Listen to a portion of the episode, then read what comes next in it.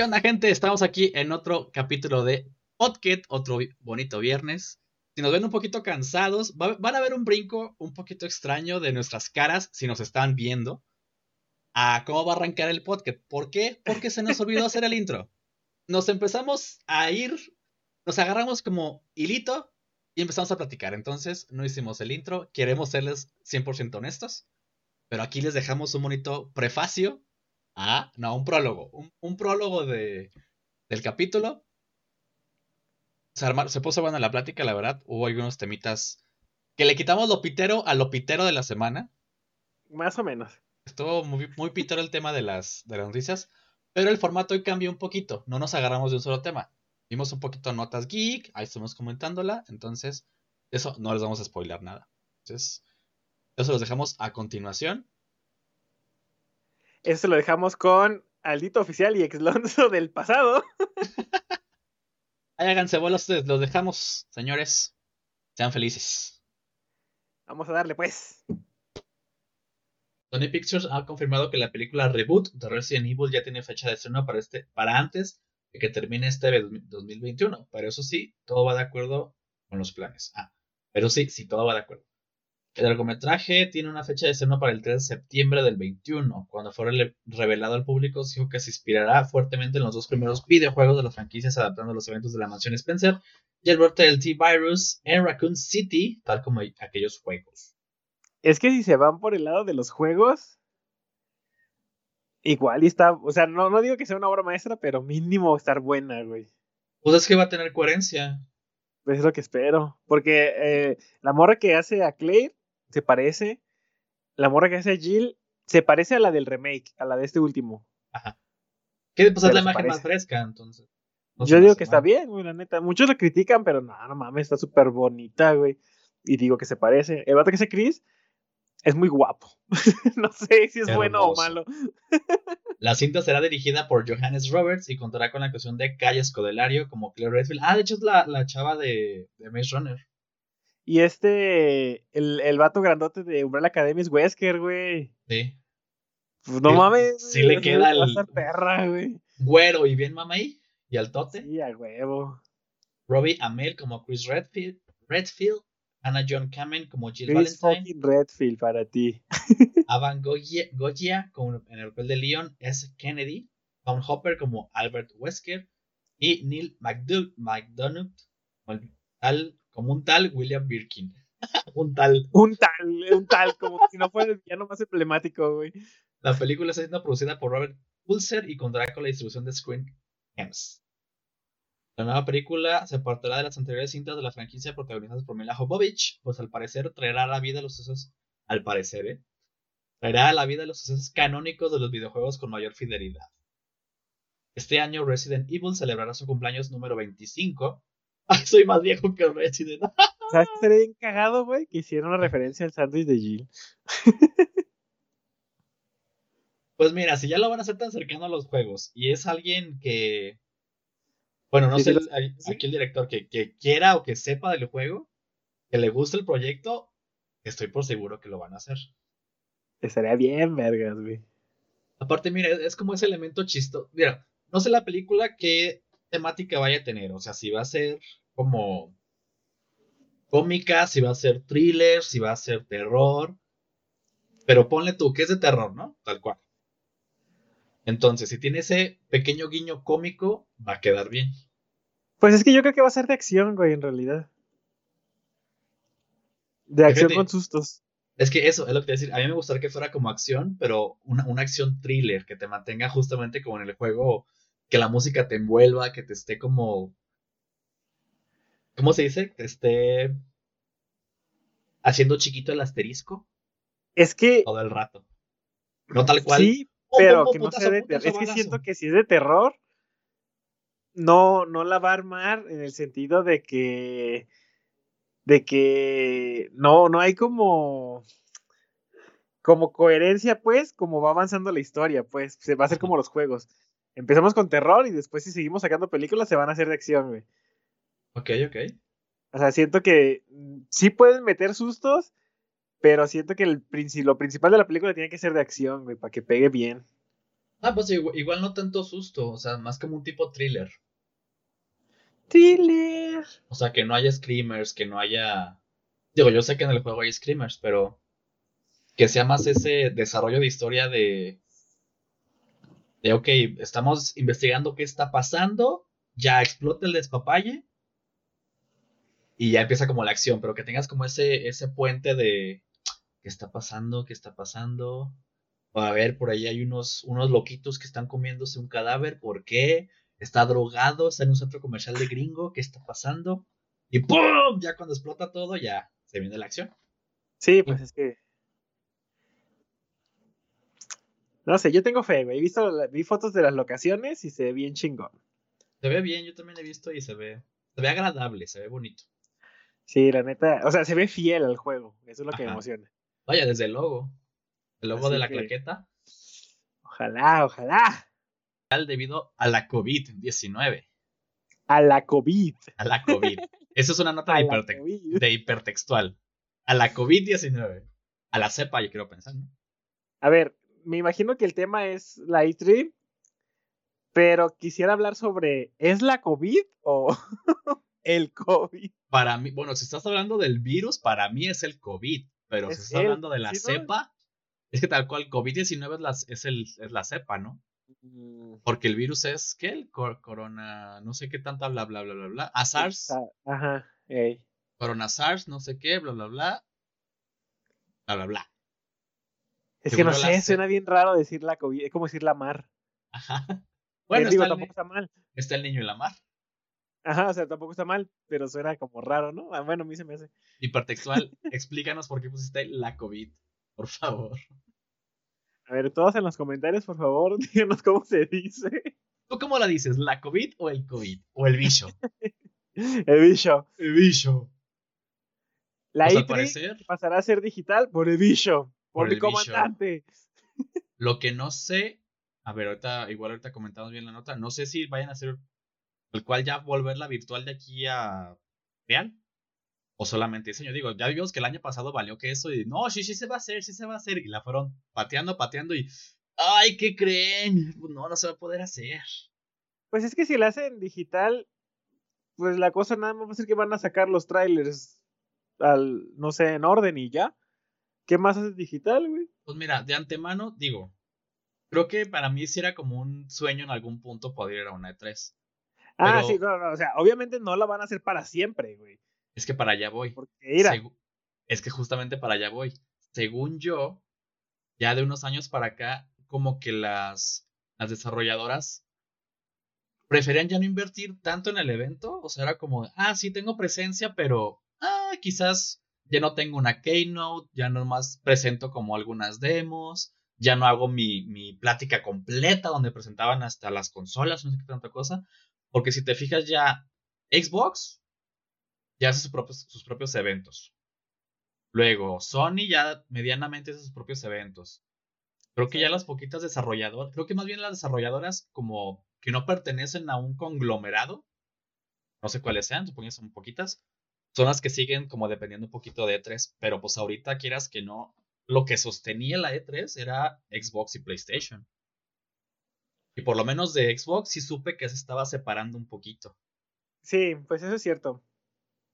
Entonces, quieras que no, como que la convención lleva un poquito de, de caída. Y justamente si te dejas atrás todas esas tipos de entradas, pues la gente ya no te da tanta, tanta visibilidad y pues deja de ir.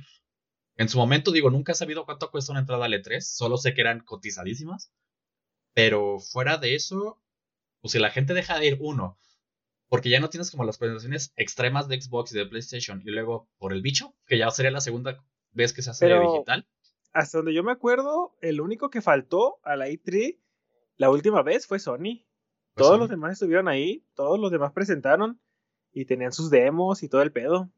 Es que yo algo recuerdo... Sony fue el que dijo, yo no. Yo no voy porque no tenía nada que presentar, güey. Ajá. Yo algo recuerdo que creo que enfrente está el, el teatro de Microsoft.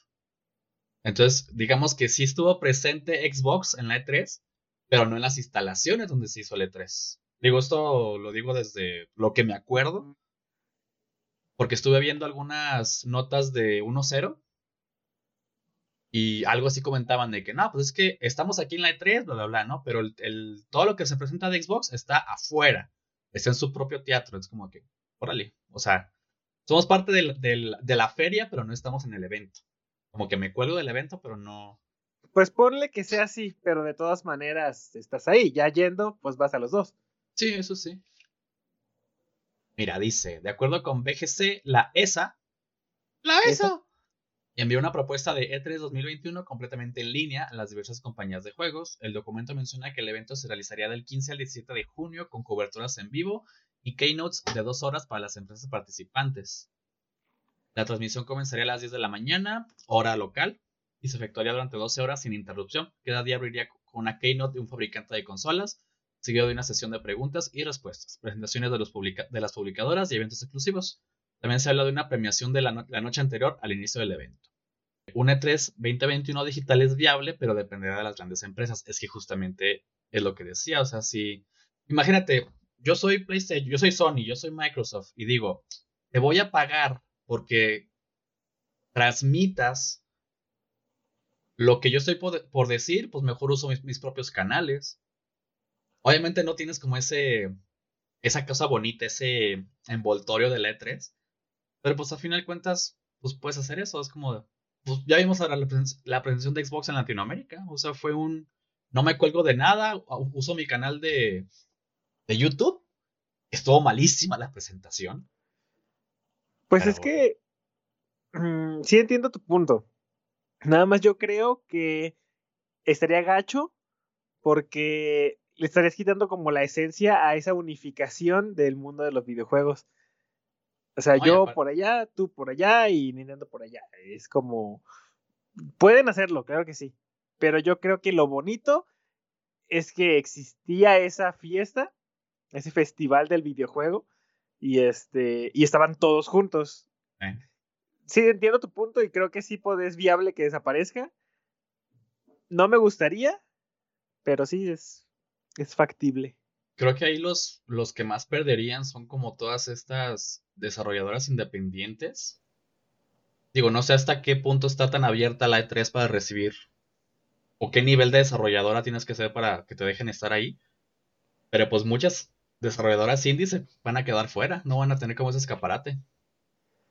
Pero es que tampoco es tan, tan cabrón ya porque Nintendo le está abriendo las puertas a los indie bien cabrón, güey. Entonces, si Nintendo, Nintendo tiene su propio evento de indies, güey. Sí, buen, buen punto. Entonces, tampoco es como que les pegue tanto. Güey. Eso sí es muy buen punto. Mira, aquí la nota justamente menciona un poquito el tema económico. Dice, el principal problema que enfrenta la ESA... ¡A ESA! La ESA suena bien. ¿La qué? No sé ni qué sea. Son, son siglas, pero no sé qué sea la ESA. La ESA. La, la, la ESA de la DESA. Super. Ah. Dice, el principal problema que enfrenta la ESA es que las grandes compañías como Sony, EA, Ubisoft o Microsoft ya tienen experiencia con eventos por streaming. Desde antes que se cancelara la feria más grande de videojuegos, las editoras comenzaron a abandonarla debido a, a los altos costos por permanecer ahí. Ahí está. La, la ESA cobra millones. Creo que la, es, de esas palabras que es como la desarrolladora china de nuestro juego bonito llamado Genshin Impact. ¿De tu hoyo? De mi hoyo. Acá también, la ESA cobra millones de publicaciones. Imagínate, quitemos ESA por la desarrolladora china. ¿Qué diría? mi hoyo, mi hoyo cobra millones en publicado. Pero ahí tienes que verte más inteligente decir, tu orificio cobra. Mi esfínter. A ver, ya. Ah, no, eso no. Seriedad. La ESA cobra millones a las publicadoras por ofrecerles un espacio en el Centro de Convenciones de Los Ángeles. Como referencia, Indicate pagó entre 200 mil y 240 mil dólares en 2014 por un espacio de 220 metros cuadrados en una zona alejada de los pabellones principales. Considerando que los boots inmensos de Sony, Microsoft o EA se ubicaban en zonas privilegiadas, podríamos hacer un cálculo. Pues imagínate, ahora sí, fíjate, aquí está el punto, una desarrolladora indie, están cobrando un cuarto de millón por estar ahí. Pues mira, es como la fila, neta. Le hacen las publicaciones. Ah, no, ¿verdad? no, no, no estaban todos, este, en, en, donde se encontraba Planeta y los demás, güey. Estaban abandonados en una esquina, güey. En el pabellón internacional. ¡Ay, sí! Si el E3 2021 es completamente en línea, no tendría sentido que las compañías pagaran por participar. El 2020 sirvió como conejillo de indias para que muchos mejoraran su estrategia digital. Sumado a eso, el evento podría competir directamente con el Summer Game Fest, la experiencia online creada por Jeff Akeley el año pasado y que podría regresar este año. No ubico el Summer Game Fest. Soy honesto. Yo tampoco. Bueno, esa publicación la pueden checar en hipertextual. Ahí está la esta nota. Si quieren investigar un poquito más del tema. Pero digo, es interesante porque. Digo, si, si es una feria que. Vaya, quien ha visto el. ¿Cuál ¿Te acuerdas el nombre del documental donde se explica el origen de Fest y de Super Meat Boy? No me acuerdo del nombre, güey. Pero ya ves cómo es, bueno, la, la, la, emoción de los desarrolladores de, es que vamos a estar en el E3 y cómo se había toda... Sí, sí, sí. Neta era... Bueno, ahorita investigamos bien el, nombre, deja... Para recomendarlo porque está muy bueno. Está en Netflix. ¿Está en Netflix? ¿O era de Netflix? Yo lo vi en Netflix. Es cierto, lo vimos pirata. ¿Lo vimos pirata? En Netflix pirata. Yo lo bajé. yo lo bajé y te lo pasé. ¿Neta? A ver, documental Pest. ¿Qué lo.? No, no, no vean piratería, niños, por favor. ¿O sí? No, así, ¿cómo lo, cómo lo podrían buscar? No a nadie. No le digan a sus papás. Documental Gamer. Es que está uno en Gamer. En Gamer, hoy nomás. En Netflix, que es el de Insert Coin. Mal no recuerdo. Ajá. Que ahí sí te, te, ponen todo el origen de, de varios juegos, de las. Este, ¿Cómo se llama? de las... Ay, se me fue el nombre en inglés. Y en español también. de los salones de juego, pues, de estos... Los arcades. Según yo se llama Insert Coin, que está en Netflix, también está buenísimo. Ya lo encontré, ya lo encontré. Se llama Indie Game. Indie Game, buen punto. Y el que yo decía no, era Insert Coin, se llama High Score.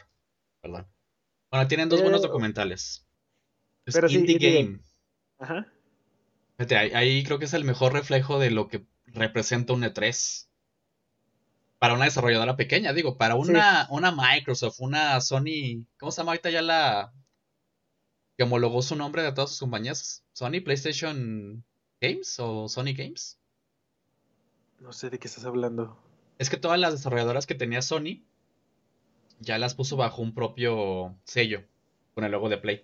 Y de hecho está botana porque el otro día estaba viendo justamente una imagen donde decían, ¿se dan cuenta que en los juegos de Xbox ya sale el logotipo de PlayStation? Y sí, porque sale PS Games. Creo que se llama PS, Games. Ay, eso sí no te sabré decir. no, yo no había visto ninguno. El remake de Príncipe de Persia se retrasa. Porque le pusieron voz. Que este está muy interesante, güey, esta noticia. Porque subieron una carta. Ajá. Es que ahí te va. Salieron con que iban a hacer el remake del juego del Príncipe de Persia. Lo hacen y, lanzan un tráiler. Lanzan el tráiler y todos nos quedamos así como que... ¿Es un remake o es un remasterizado? Porque se ve medio culero. Y entonces llega Ubisoft y dice, hola fans de Príncipe Persia, tras el anuncio de Príncipe Persia Escenas del Tiempo Remake el pasado mes de septiembre, hemos leído con detenimiento todo vuestro feedback sobre esta franquicia tan querida. Vuestra pasión y apoyo impulsa a nuestros equipos de desarrollo para hacer el mejor juego posible. Dicho esto, hemos tomado la decisión de mover el lanzamiento eh, a una fecha posterior. Este tiempo de desarrollo adicional permitirá a nuestro equipo ofrecer un remake que se sienta novedoso sin dejar de ser fiel al título original. Entendemos que esta actualización puede ser una sorpresa y os mantendremos informados sobre el avance del desarrollo de Príncipe de Persia. Hasta entonces, agradecemos vuestro apoyo. Ok, entonces que confirma que es remake. Ay, el morro se hay que volver a empezar porque no le gustó a la banda. Es que también. Digo. Pero se me hace interesante que hagan eso. ¿Sabes qué? Vamos para atrás y hay que hacerlo bien. Ahora, ¿no te crees que sea un efecto Sonic?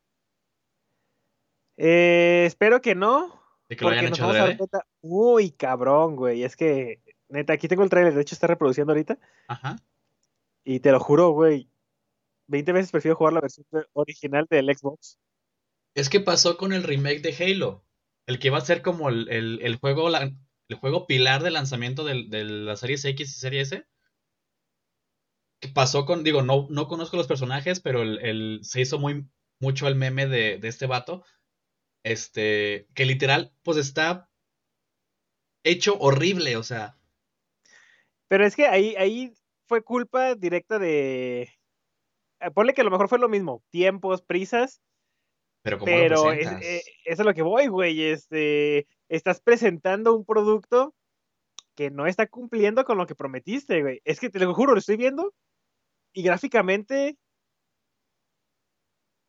No, güey, o sea, no. justo para allá voy. Siento que es un efecto Sonic, porque, digo, no son juegos chiquitos, no son juegos que nadie conoce. Digo, animarte a sacar algo, nada más por decir que por las prisas, sabiendo que está mal, creo que te, ves peor. Entonces, siento yo que es un, un efecto Sonic de entrego algo que se ve feo para que me critiquen, me pongan más atención y luego salgo a decir, o los escuchamos, los queremos apapachar. Yo creo que mm, es para evitar mm. críticas de, ay, es que no presenté nada, lo, lo, mandé más lejos y la gente se me viene encima y quizás boicoteen el juego, ¿no? Pero si yo salgo... Pero es que ten en cuenta que eso que estás diciendo, incluso con Sonic, no está comprobado, Ay, a mí se me hace muy raro. Se me hace muy raro, pero la neta, güey, sabemos cuántas películas de cosas han echado a perder, güey, por sus huevos. Ah, no, sí, pero es que... Que se hayan echado para atrás, tampoco se me hace raro. Sí, no, pero es que me refiero a... O sea, a, mostrar un producto que tú sabes que no está terminado y que la gente va a brincar.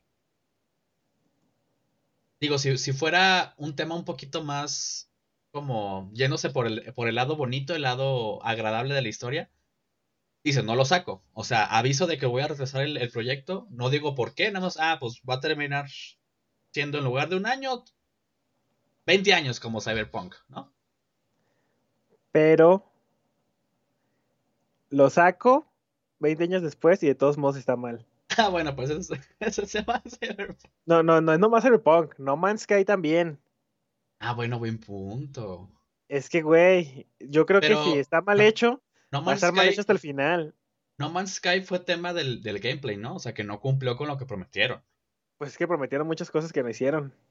Que fue lo del tema multijugador, que fue un fiasco. El tema de Pues es que se supone que iba a ser un multijugador masivo super vergas. Ajá. Y este.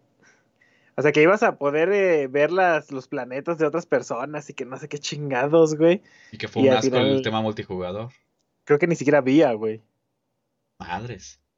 Pero lo que yo voy es que yo creo que sí es factible que las empresas echen para atrás al ver los comentarios de la gente ahorita en estos tiempos, güey. Porque es muy fácil, la neta, güey. Eh, lanzar un producto y que el público te esté diciendo desde que lanzas el tráiler que, va, que no lo va a comprar, güey, que no lo quiere porque está culero, y de todos modos lo sacas, es muy por tus huevos, güey. ¿Y qué crees que va a hacer la gente? Lo va a boicotear, güey. Es que si es un. Bueno, realmente viéndolo por cualquiera de, de, los dos escenarios, es un arma de doble filo. O sea, te puede ir bien o te puede ir de la fregada.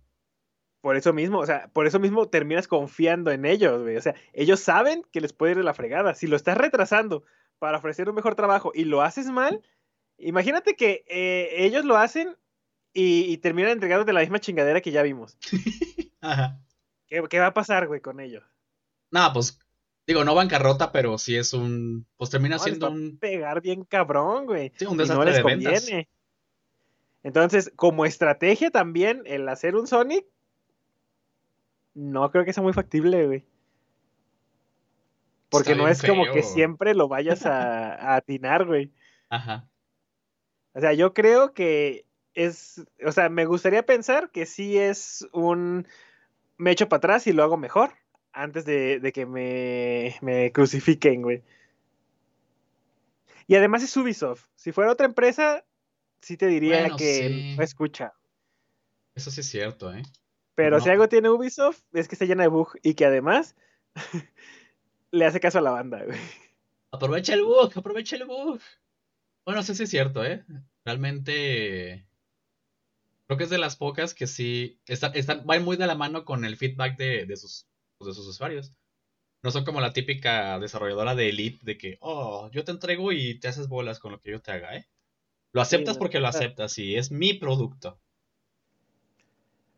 Sí, por que visto, no sea la más verga de todas, pero sí le echa ganas, güey. Cierto. Hace ratito ya hablamos un poquito de los documentales que les, les recomendábamos a los muchachos que nos están escuchando, que si la neta son gamers, los van a disfrutar como no tienen una idea. Hablamos de los documentales que les recomendamos uno.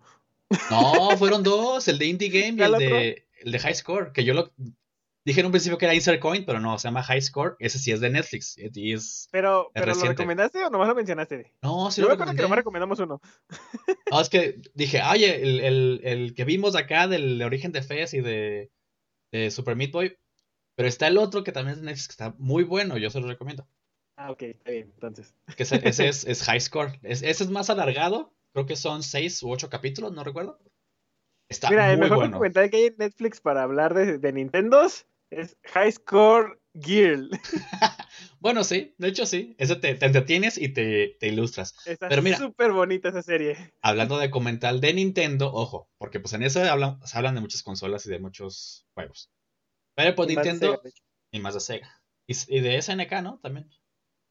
Eh, no. ¿Habla mucho de SNK? No. Creo que no. Pero qué te, te, cuento que Nintendo va a tener, digo, no sé si es oficial, ahorita leyendo la nota les, les confirmamos si es oficial o no. Bueno, directamente de Nintendo, si no sabemos que va a demandarlos. O nos va a demandar a nosotros.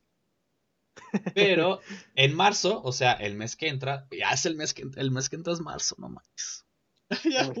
un añote. Un año de la pandemia, bueno. Estrena Playing with Power de Nintendo Story. Un documental de cinco capítulos dedicados a la historia de Nintendo. Esta nota es de vidaextra.com. Digo ahí para cualquier para que cualquier cosa que la cague le echen la culpa a ellos. Obviamente. si, yo, si yo leo aquí algo mal, eh, fue la redacción de allá, ¿no?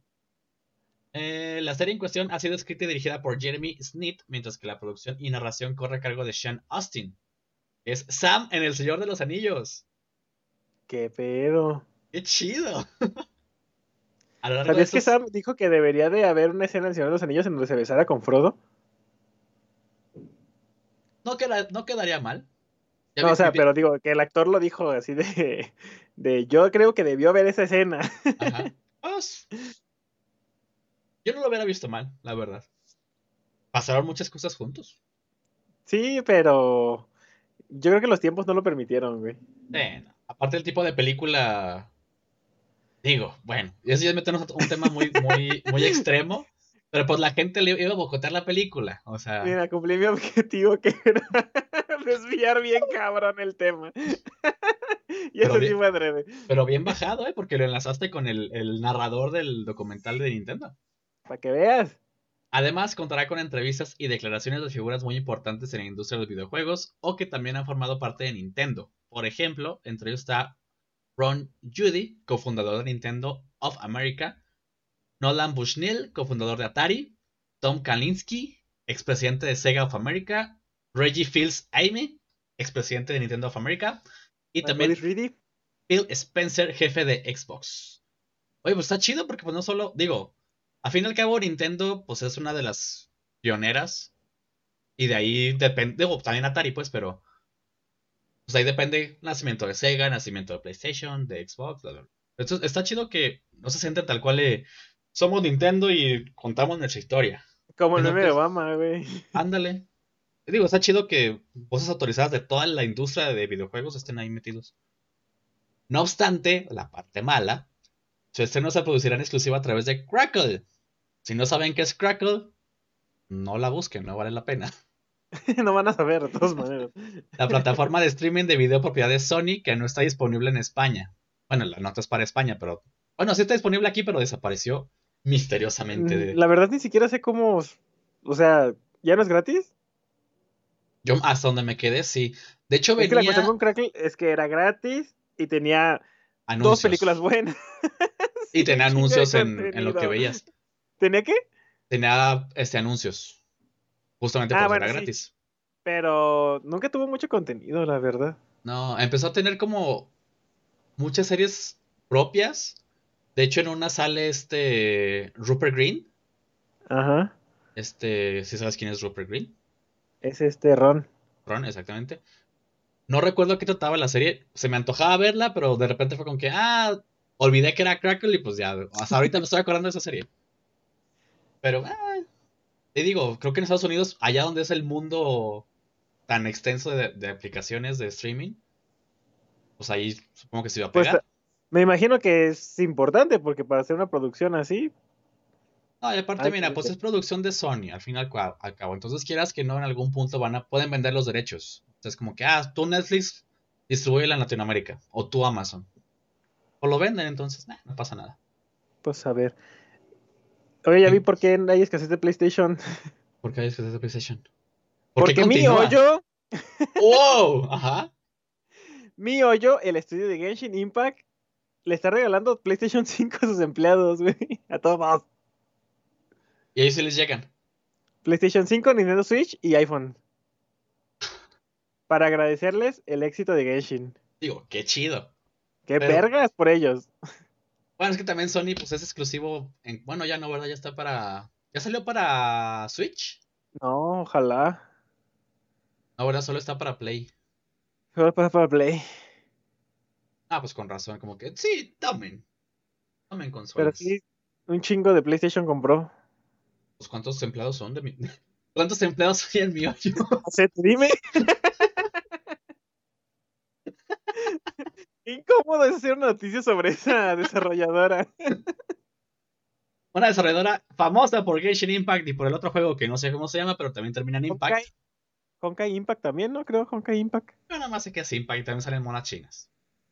Así es. Pero pues el, más el, más famoso es Genshin. Pero Honkai tiene azúcar. ¿Cómo, cómo, cómo? Eh, tiene colaboración con Evangelion. Sí. Ah, qué chido, eso no sabía, fíjate. Y Mari también. ¿Y cuándo puedo ver a Rey en Genshin Impact? Este, nunca. Está bien chido. Nunca si nos va bien. es que te iba a decir, por eso no hay en todo el mundo. Ah, bueno, pero no solamente en China, pero pues no, en, ningún lado hay. La cuestión, no hay, no hay Play 5 eh, en ninguna parte del mundo, güey. Yo no entiendo, güey. Ni Play 5 ni Xbox. Creo que Xbox. Pero Xbox hay más. Sí, pero acaban de decir que las próximas entregas o disponibilidad en tiendas va a haber hasta marzo. Si bien nos va. Digo, no es como que vayamos a comprar, pero. ¿Qué? Yo lo vi en Chedrag, güey. Ah. Sí, güey. Era la pura caja, ¿no? Oh, sí, ya, ya que pues llegue te la mandamos, bro. Pero ahí estaba, güey. llévate, tu, llévate tu Xbox impresa. Obviamente yo no lo compré, pero ahí estaba. Mira, por ejemplo, yo me encontré otra nota, justamente también de Play 5, que en España ya están llegando las reservas de Play 5. Mira. La, línea, de tiendas MediaMark y el corte inglés acaban de anunciar que pondrán a la venta nuevas consolas hoy mismo, día 22 de enero. hace es que justamente me acaba de salir una que dice: Microsoft cree que el stock de Xbox será limitado al menos hasta junio. Madres. Pero a ver, yo no entiendo, güey, cómo puede ser. Nunca había pasado, nunca había pasado esto. Ahora vas a decir que hay un chingo de jugadores comprando la consola del mero día que sale y se acaban. Mira, no creo que haya sido por, por demanda. Yo creo que. Uno. Hicieron poquitos. Hicieron poquitos. Realmente.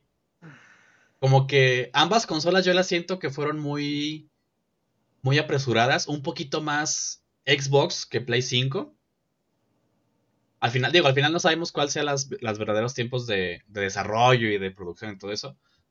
Pero yo siento que Xbox estuvo muy apresurado, entonces dijo, ah, no pasa nada, sí la armamos. Pero pues nadie pensaba que el 2020 iba a ser un reverendo despapalle. Y pues quieras que no, tuvieron que cerrar fábricas en muchos lados. Ahora imagínate, simplemente las fábricas de PlayStation que están en, quiero pensar que la gran mayoría están justamente en Japón. O ahí cerca en China. Entonces, pues de, Microsoft estoy seguro que muchas cosas las están haciendo en China. Entonces, imagínate todo el retraso que dio que desde allá explotara el, bicho desde noviembre del 2019. O sea, realmente de aquel lado del mundo hay un retraso todavía de cuatro meses más que de ese lado del mundo. Pues sí, podría ser una explicación. Entonces, y digo, para que se pueda recuperar eso, y ahora eso suma la gran demanda que hubo de consolas. Sí, es un tema. ¿Qué digo? Se me hace hasta un poquito extraño porque son empresas gigantescas que pueden mudar sus producciones y no sé, pueden hacer mil cosas para que no pasen esa clase de cosas. Pero, pues sí es algo que nadie esperaba, güey. Y que te cierren fronteras y que no haya embarques. Sí, la neta. Igual le tiene mucho que ver, güey. Déjenme buscar rápido. ¿Cuál fue el número de ventas de ambas consolas? Para darnos un poquito la idea de la, demanda que hubo de esta. de esta generación. Mira, por ejemplo. Eh, ya puedo reservar forma oficial a PlayStation 5, bla, bla, bla. En Estados Unidos se precompraron entre 1 y 1.2 millones de consolas, solamente en Estados Unidos. Canadá entre 95 mil y 110 mil consolas. Y México entre 65 mil y 75 mil unidades vendidas. Eso solamente de PlayStation. Y ahora, según la nota que estoy leyendo, en un solo día se vendieron 2.5 millones de consolas. En un día. En el día 1. Muchísimas. O sea, realmente. Vaya, a nivel mundial podrías decir. Eh, no suenan tantas.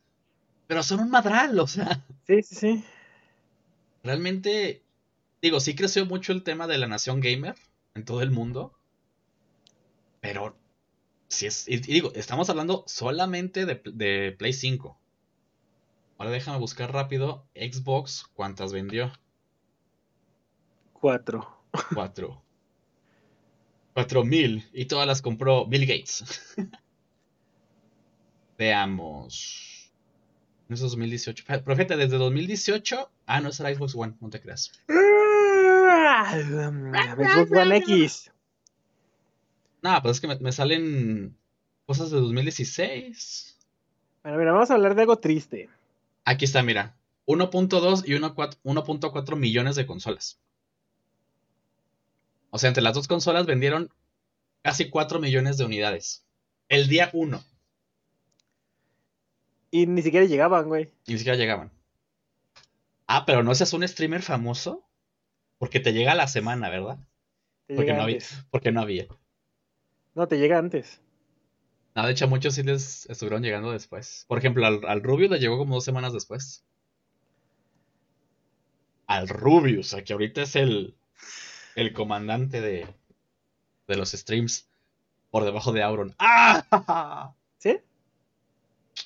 Ahorita tiene más vistas Auron que el buen Rubius. Son los, que, son los dos que andan allá arriba en tema stream en español en habla hispana.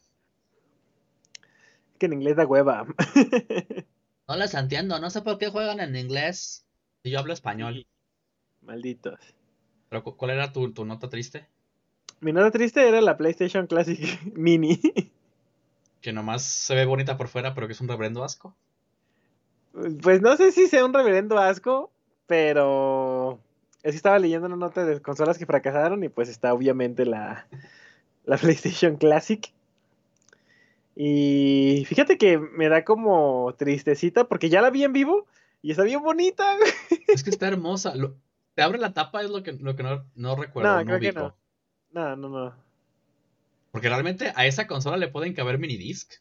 Eso, eso había estado muy botana. No, no, no, está más chiquita, güey. ¿Qué un minidisc? Es una mamadita, sí, güey. Ah, caray. Yo la sé un poquito más grande. Sí, está súper chiquita. Yo lo sé un poquito más grande, fíjate. Y es que, mira, estaba, leyendo que tiene. O sea, su principal problema fueron los juegos que traía. Que si bien tiene Metal Gear, Final Fantasy o Tekken, no tenía Crash, Tomb Raider o Castlevania. Pero ahí fue tema de las desarrolladoras, ¿no? Pues no sé, no creo, güey. Porque digo, no sé ahí el tema de derechos, como que qué limitantes habrá tenido. A mí sí se me hizo rarísimo que esa clase de juegos no estuvieran en una Classic. Porque digo, tienes el Sega Classic que trae todos los juegos clásicos de Sega. Tienes el, el bueno, mini NES. sí tenías la, licencia completa. Sí, pero por ejemplo, Play. Existen matices extra que devalúan todavía más lo anterior. Las versiones europeas de PlayStation Classic no ofrecen selector de idiomas. y los mandos no eran DualShock. O sea, eran los primeritos. Como los primeritos. Ajá. Entonces no vibraba, no, no tenía selector de idiomas. Sí, de cabrón. No podías jugar con joystick, pues era tal cual con el. Con ese control. Pero solamente la versión inglesa. Bueno, europea dijiste. Europeas. Ajá. Pero es que la, versión europea regularmente viene en español. Ajá. La versión de Estados Unidos nunca nos, nunca nos llega en español a nosotros. Sí, no. Pero ¿por qué ese, o sea, por qué esa distinción? Digo, es una consola retro, no puedes como hacer lo mismo o habrá un tema de patente, pero no entiendo. No, no, no, pues huevones, güey. Nomás quisieron chuparle el mercado a la Super NES, güey. Oye, nos, nos, ah, nos sobraron unos, unos pequeños controles de, de la Play 1. ¿Sabes? ¿Dónde, ¿Dónde no los quieren? Ah, en Europa. Ah, mándalos para allá. Pero es que, o sea, en, en, en, aquí en México también viene con esos controles. Ah, ¿no viene con DualShock? No, no, no trae. ¡Qué perros! Menos la compro. Sí, o sea, está bonita, pero. Menos la acepto como regalo eh, cuando compre mi canasta básica del super. Menos. Pues parece que para allá va también. Hay un chingo de consolas que no conozco, güey. ¿Cómo cuáles? Fase bonus dice la 3DO Interactive Multiplayer de Panasonic. Panasonic. La Pippin de Apple y Bandai. La Neo Geo CD original. ¿Ah, sí? Eh, el, bueno, el PlayStation 3 de Display sí, sí, sí llegó aquí. La U-Draw Game Tablet de THQ. Ok. El proyecto Ouya. Ah, es el de Google, ¿no? Lo llegué a ver, ¿eh? Es el de Google, ¿no? Ah, no, Ouya. No, no, no. Suena el nombre. Era una madrecita, la consola era una cajita, güey, así. Ajá. Sí, sí la llegué a ver, pero nunca supe, ni siquiera supe si salió. A ver, déjame lo busco rápido porque sí me suena mucho el el nombre. Ah, aquí está. Ya, ya, ya, ya, ya. Era de Nvidia. Ah, no, competía contra la Nvidia, la Nvidia Shield. güey. Otra que pues tampoco nunca terminó de, explotar esa, esa consola. 2013, la Ouya. La Ouya. mi Ouya. Estamos aquí para hablar de mi Ouya. Y el poderosísimo CDI de Philips. Uh. El que nos entregó. Ay, güey. Lo voy a decir como dice aquí, los juegos más nefastos de la historia. es que no, encuentro una palabra bonita para decirlo feo. Nos sea, joyas como Zelda CDI. a ver, esa consola, corrígeme si estoy mal, es la que iba a salir con, bueno, iba a tener contrato o estaban aliados con Sony y decidieron mejor hacerse un lado de Sony y juntarse con Nintendo, ¿no? Y de ahí Sony dijo, ah, ¿me, me das por la espalda? Pues saco yo mi consolas yo solito, sí, ¿no? Es lo que no estoy seguro, creo que no. A ver, déjame ver qué dice aquí. Es que esa historia tal cual sí existe, pero no sé si, tiene que ver con la CDI. Ajá. Porque tiene licencias de Nintendo. Ajá. Es que según yo ah. era como... Era el rescate de la, de la Dreamcast no, no te creas, no te creas, no te creas. La CDI, si salió antes de la Play 1, quiere decir que fue cuando estaba el Game Boy. El Game Boy, no más. El GameCube. Eh, no, estás muy adelante, güey. O es el papá del GameCube, por así decirlo. Eh, no, creo que no tiene nada que ver con lo que estás hablando. ¿Soy drogado acaso? Creo que sí. Güey, GameCube, estás hablando de PlayStation 2 y Xbox. Señor, no le pregunté a usted, le pregunté al dragón rojo que tengo aquí al lado mío. Así que no pues hable por él. pero si te puedes revisar el, reflejo del, bueno, el visor de la cámara, ¿cómo traes los ojos ahorita? Para los que nos están escuchando, este, dígales cómo se ven mis hermosos ojos el día de hoy. Güey, parece que estás bien toncho, güey. Pero cabrón, como si hubieras dado un pinche aspirador a, a una lata de. ¿Cómo se llama? De resistol de. pero así completo, güey. ¿Para qué le digo que no? Si no. No, diga no a las drogas. Ah, pues es que hoy, hoy, hoy que estamos grabando, pues hoy fue día pesadón. Cuando yo me, me canso o estoy muy agotado, los ojos me ponen rojos, rojos, rojos, rojos. Pero malamente porque dijeras, bueno, los hago rojos porque ando bien happy, pero no, estoy cansado. Maldita vida. es que, mira, si tiene que ver con lo que dijiste, porque dice, la historia detrás de la Philips CDI empieza, de hecho, con Nintendo. En, 1990, en 1988, perdón, Nintendo llegó a un acuerdo con Sony para producir el chip de la futura Super Nintendo. O sea, Sony y Nintendo eran los aliados. Ok, ok. Sony usaría esta alianza más tarde para apoyarse a Nintendo para el lanzamiento de su propia consola, nombre código PlayStation, que además de producir los juegos de los propios Sony en CD, haría lo propio con los cartuchos de Super Nintendo. En todo este lío, además, Sony era responsable de crear un aparato para que la Super Nintendo pudiese reproducir CD-ROM. El plan parecía redondo, los cartuchos Super Nintendo se reproducirían en la PlayStation y los juegos de CD de Sony serían compatibles con el accesorio para Super Nintendo. Y de hecho, hay prototipos de, PlayStation que dicen Nintendo, güey. Sí, es, que sí, tengo la, imagen de esos grabada en mi memoria. Eh, nomás que la hice súper larga, güey. ¿No se las quiero hacer tan larga a ustedes? Sí, más bien que Nintendo, este, le puso los cuernos a Sony con Philips, güey. Ok. Y por eso Sony se hizo su propio PlayStation, con juegos de azar y mujerzuelas. Pero entonces, eso fue en el 89. Eh, no, en el 88 todavía. O sea, tardaron 10 años en desarrollar la, Play 5, la Play 5, la Play 1. Sí, ¿no salió como en el 99, pues, 2000, más o menos? Em, más o menos, no, no, no, salió como en el 96. Eh, la cuestión es que esto iba a ser, este, estaba siendo planeado apenas de los 80, güey, o sea, iba a salir más o menos en los 90.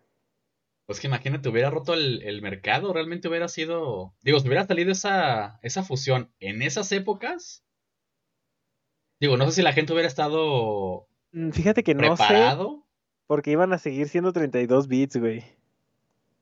O sea, no hubiera sido el PlayStation que conoces ahorita. Ajá. Entonces, quién sabe cómo habría pegado en la industria. Igual y se echa a perder toda, güey. Ay, güey. Pues mira, por algo pasaban las cosas. Así es. Mira, una de las tumbas de. Ahora sí que confirmamos que Nintendo se sepultó a sí, misma. Y luego se revivió a sí misma, pues. Ajá. Sí, sí que viene todo sobre la cancelación de Sony, de, de Nintendo a Sony todo el Mario de Sony Philips había sido para nada y Nintendo no usaría formato CD hasta el 2001, 10 años después. Con el GameCube.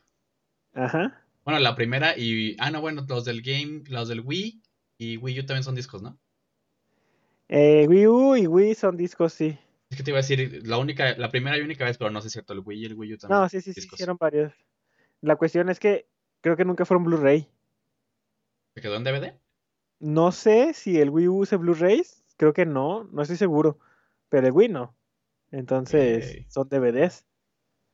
Eso bueno, eso siempre me, se me hace muy extraño de Nintendo, que no, no busque como esa... Digo, no, no es tan demandante el tema de juegos de Nintendo, pero pues lo tienes ahorita con el tema de la Switch, con cartuchitos más chiquitos que los del Game Boy original, o sea. Pero es lo que habían platicado el otro día, güey, realmente Nintendo no compite. Sí, ¿no? Es, es un tema aparte. Es, el amigo buena onda. Lanzó su CDI y dice, la consola original era una bestia. No en términos de potencia, sino de tamaño. Mayor que los reproductores de video más grandes del mercado. Se vendía principalmente en cadenas de electrodomésticos, prometiendo una nueva era de entretenimiento electrónico. Que para esa época hay, que, hacer una pequeña acotación. ¿Todo era enorme? No eran los DVDs chiquitos que tenemos ahorita, los lectores de Blu-ray delgaditos que hay ahorita. Eran unas mendigas caseteras enormes. Caseteras. Pues nada más recuerden.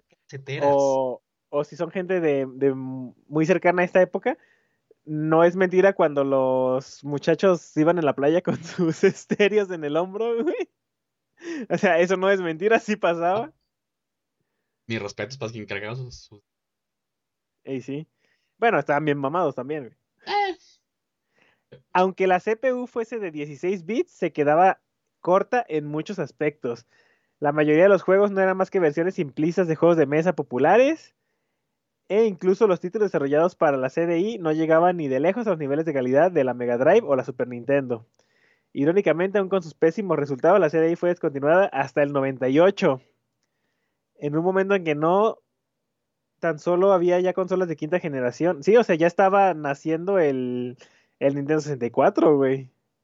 Y fue descontinuada hasta el 98, güey. Eso está bien cabrón. O sea, ya había Play.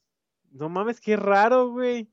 Es que de verdad, neta, si nunca han visto los juegos de la CDI, ay, Dios santo.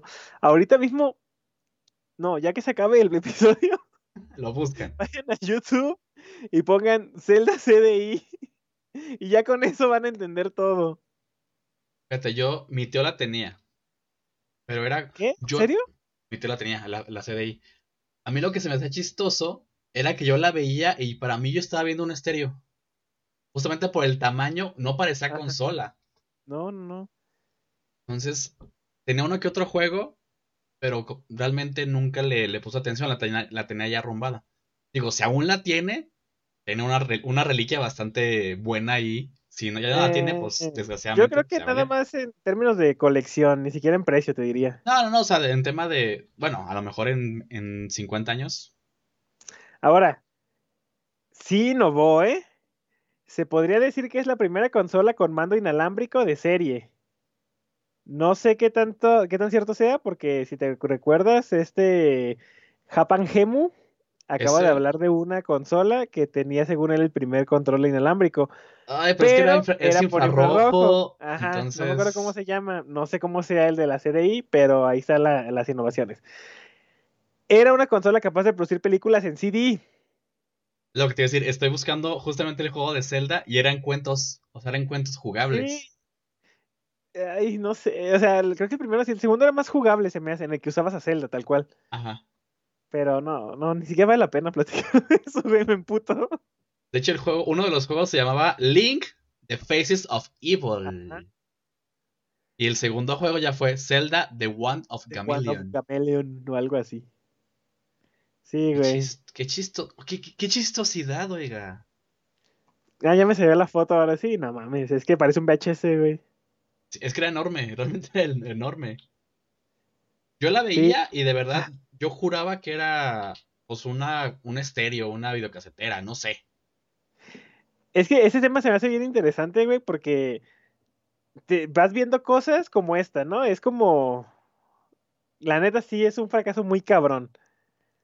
Pero en la misma nota te hablan del Virtual Boy. Ajá. Y a mí no se me hace que ese sea un, fracaso muy cabrón. A mí se me hace que eso estuvo adelantado a su tiempo, güey. Sí. O sea, fracasó por otras cosas diferentes, pues.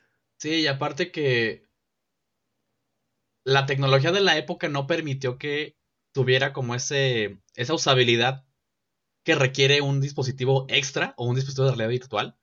Porque digo, los juegos eran completamente en rojo. Imagínate estar jugando con un visor y que lo único que veas sea color rojo. Obviamente es que eh, esa era una cosa, pues te, chingaba los ojos también. Pero yo me refiero pues a los huevos de aventarse a hacer algo, pues que ya era realidad virtual, güey, en esos tiempos. Pues que imagínate, tú siendo Nintendo, que es el, en esa época, el que, el que marcaba la pauta, y teniendo a Sega, pitándote los, los talones, pues tenías que... pues, ¿qué hago? ¿Qué hago? Que al fin de cuentas, ahí lo pueden ver justamente en el documental que decíamos, eh, que les digo de Netflix de, de, High Score. Se ve esa evolución de cómo Nintendo como que tuvo que doblar un poquito las manitas al ver que la innovación los iba, a alcanzar. Al final cuentas los alcanzó en algunas cosas y les dio en la torre.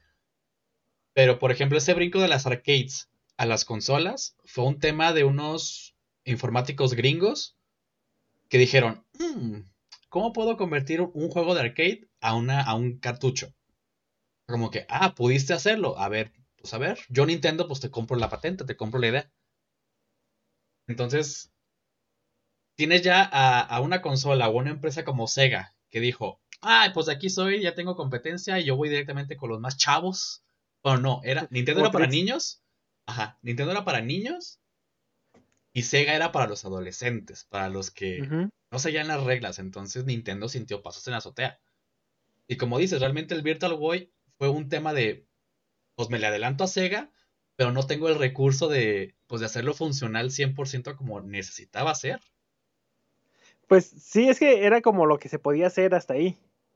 Y digo, realmente ahorita tuvo su boom, pero ahorita el, tema VR se apagó, o sea, tuvo su avance muy bueno con las Oculus, con, con el PlayStation, ¿qué era? PlayStation VR tal cual. Sí, así. Tuvo su boom, pero se apagó. Digo, de repente si ves algunos streams en, en Twitch de, de Virtual Chat, bla, bla, bla, pero hasta ahí. O, el juego este de los láseres que estás bailando. Ah, sí, pero es que les falta todavía como... Mira, lo, yo creo que lo principal es hacer una realidad virtual de neta. Sí. Porque el hecho de traer los lentes y los controlitos no es suficiente, güey. Sí, no tiene, tiene que ser un tema muy al estilo de Ray Player One. Sí, exactamente, güey. Entonces está cabrón que yo digo que siguen trabajando en eso, güey, y van a seguir eh. trabajando en eso. No creo que estemos tan lejos, pero aún falta. Pero todavía no es tiempo, exactamente, güey. Que se reveló trailer final de Justice League. ¿Cómo ya? No, o sea, te dieron la fecha para el tráiler final. Ok, ok, ¿Qué, ¿Qué, día es? Y sacó mercancía especial este Zack Snyder de Darkseid. Ok. Entonces, e, eso, eso se nos olvidó comentar y no sé cuándo sale, déjame ver. La, la, la, la, la, la. Mira, ese tema está muy, muy, muy bueno para comentarlo, porque cuánto... Yo juraba que ayer en el Super Bowl, bueno, ya saben que, que estamos grabando con este spoiler. Yo juraba que en el Super Bowl iban a presentar algo de, de Justice League. No, yo no había escuchado que fueran a hacer nada, pero no encuentro la nota. No, no, es que no, avisaron, más bien yo, yo esperaba, pues siendo el evento que es y que normalmente ponen trailers ahí muy esperados, yo esperaba que se iban a poner nada, pero no, no pusieron nada. No.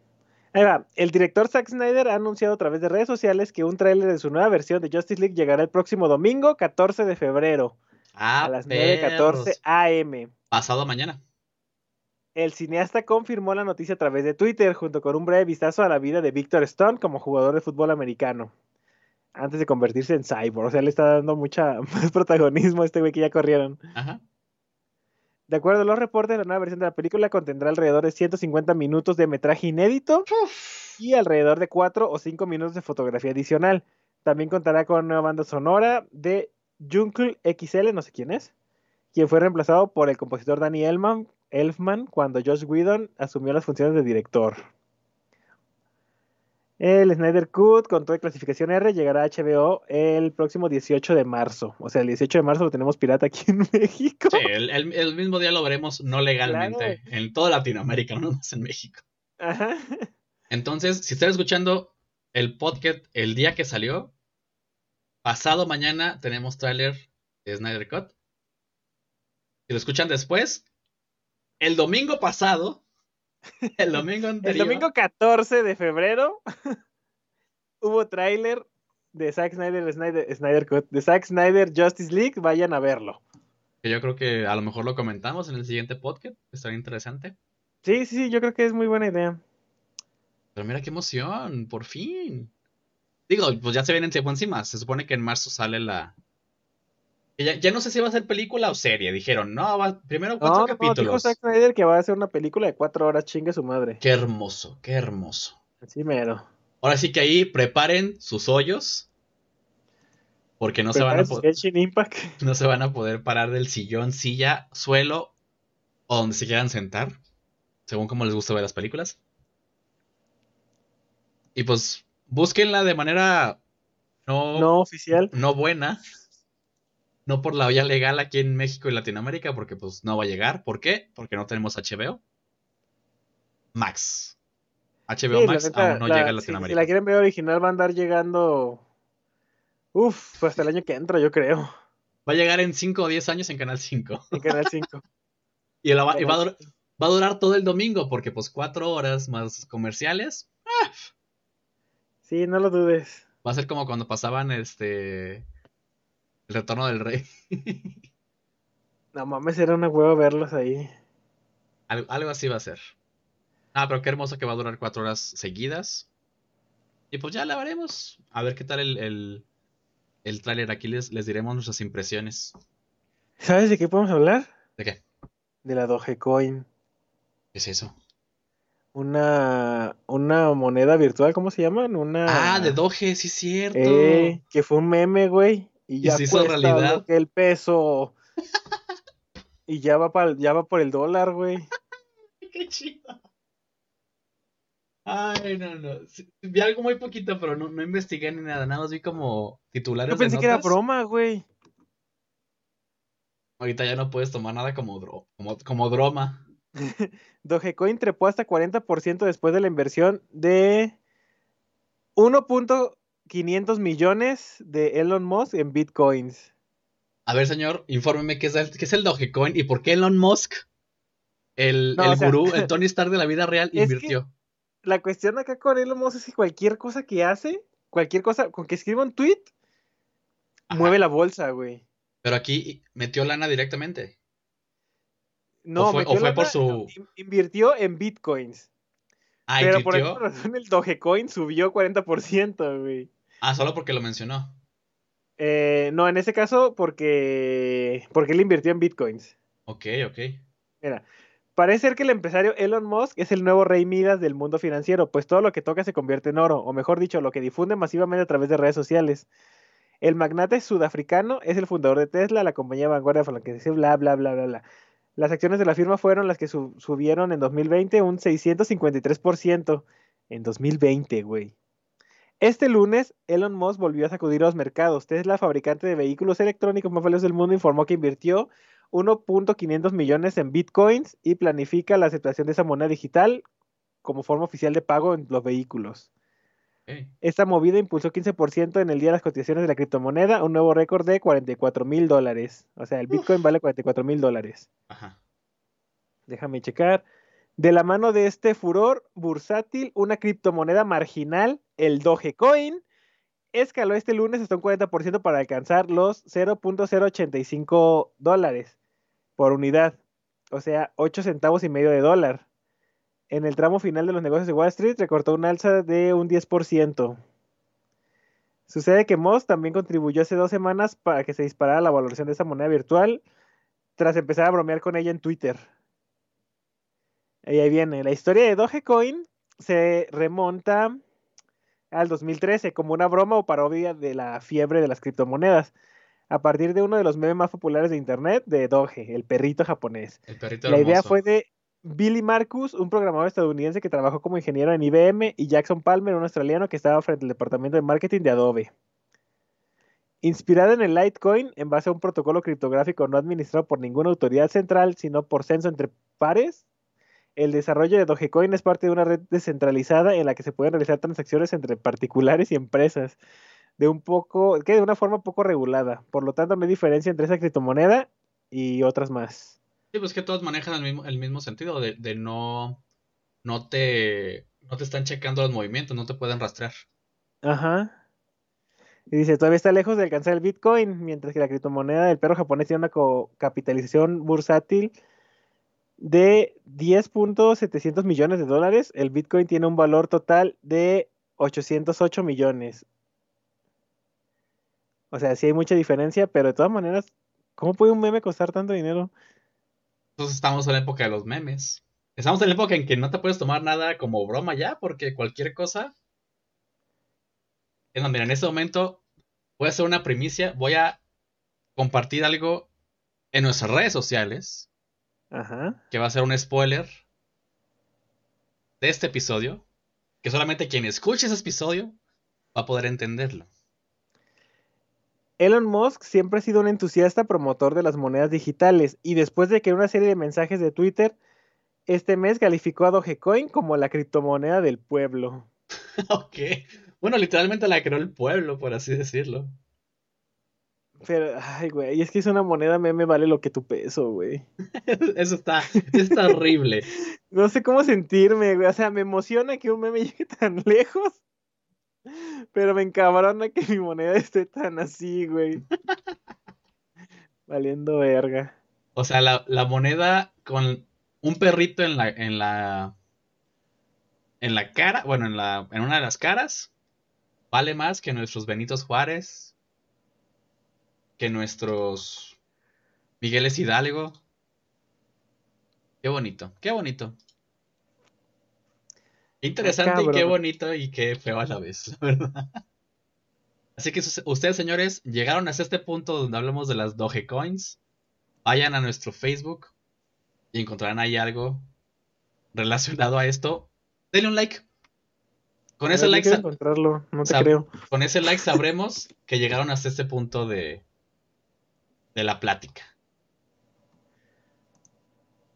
Así que, si están escuchando esta parte, por Dios, Facebook no me deja publicar. Ya me deja publicar. Sí, de hecho, pues, no, no sale nada, güey, no seas mentiroso. Ya, ya me dejó publicar. si llegaron a este punto, vayan a nuestro Facebook oficial, Access Point, y denle me gusta. O reaccionen con cualquier reacción. Ahí, ahí sabremos que llegaron a este punto del podcast. Ay, cabrón. Y bueno, pues es que la neta, las noticias de semana estuvieron bien piteras. No hay como que mucho que decir. Ah, pero creo que estuvo interesante lo que, lo que abordamos digo, bien dices, no hay tanta noticia como que rompió el sistema en el tema geek. No hay tanto movimiento hay ahorita. de qué hablar que van a escuchar mañana las noticias. No es cierto, van a escuchar por coronavirus, porque no somos pendejos. Pues viernes. Pero sí, yo creo que ni siquiera queríamos, van a escuchar nada. Ajá, hacer como una. Eh, ¿Cómo podemos decirlo? Un recopilatorio de las noticias geek de la semana. En esta versión que la, la llamaremos random. Será un podcast random. Y va a haber más Pocket Random. De hecho, esperemos que las próximas semanas salgan noticias más chidas. ya, si le o sea, más este interesante. Es que te lo juro, güey. Estoy dando repasos en putiza. Y no hay nada, güey. Vivos S7T, 5G y 5 cámaras para una nueva alternativa de gama media. O sea, ya más celulares, ya, güey. Dame una noticia nueva. Con más cámaras. ¿Qué? Pues, y pues amigos, eso fue todo por este podcast que estuvo medio pitero, igual que las noticias de la semana. Pero... no, creo que estuvo, estuvo un poquito menos pitero. Espero, eso lo, lo dirá la gente. Pero pues aquí estamos como cada viernes para ustedes, dándoles un poquito de plática. Y pues esperamos que lo hayan disfrutado, que les haya gustado, que los haya entretenido un poquito. Eh, ya se las sábanas, estamos en Facebook como Axis Point, en Instagram como axis.point. A mí me pueden encontrar como Aldito Oficial en Facebook y en Instagram. Y señor, ¿usted es? Yo estoy como xlonzo bajo en Twitter y en YouTube como xlonzo original. Son mis únicas redes. Y pues ya se las sábanas. En YouTube van a poder encontrar los capítulos en video. Eh, nos turnamos uno y uno. Ahí los van checando. Y además hay contenido adicional que está más viejo que esto, pero es adicional porque no está aquí. Exacto. Eh, para que se lo echen también, lo, lo disfruten en los dos canales. Un maratón. Un buen maratón. Un maratón de gameplays completos, porque hay varios completos ahí. Igual. Sí. Igual aguas con los videos de tres horas, pero es que antes eran streams, por eso son tan largos. y creo que es todo, muchachones. Pues nos vemos el próximo martes con un capítulo oficial. De podcast. El podcast. Eh, que le va a tocar a usted me toca a mí el siguiente podcast. Y a ver cómo nos sorprende. Agárrense. Y el siguiente viernes, pues nos vemos aquí con. Nos vemos y escuchamos por aquí con otro podcast. Quizás random, quizás no. El tiempo lo dirá, ¿verdad? Las noticias lo dirán. Exactamente. Ya lo veremos. Así que. Bye. Botón. Botón.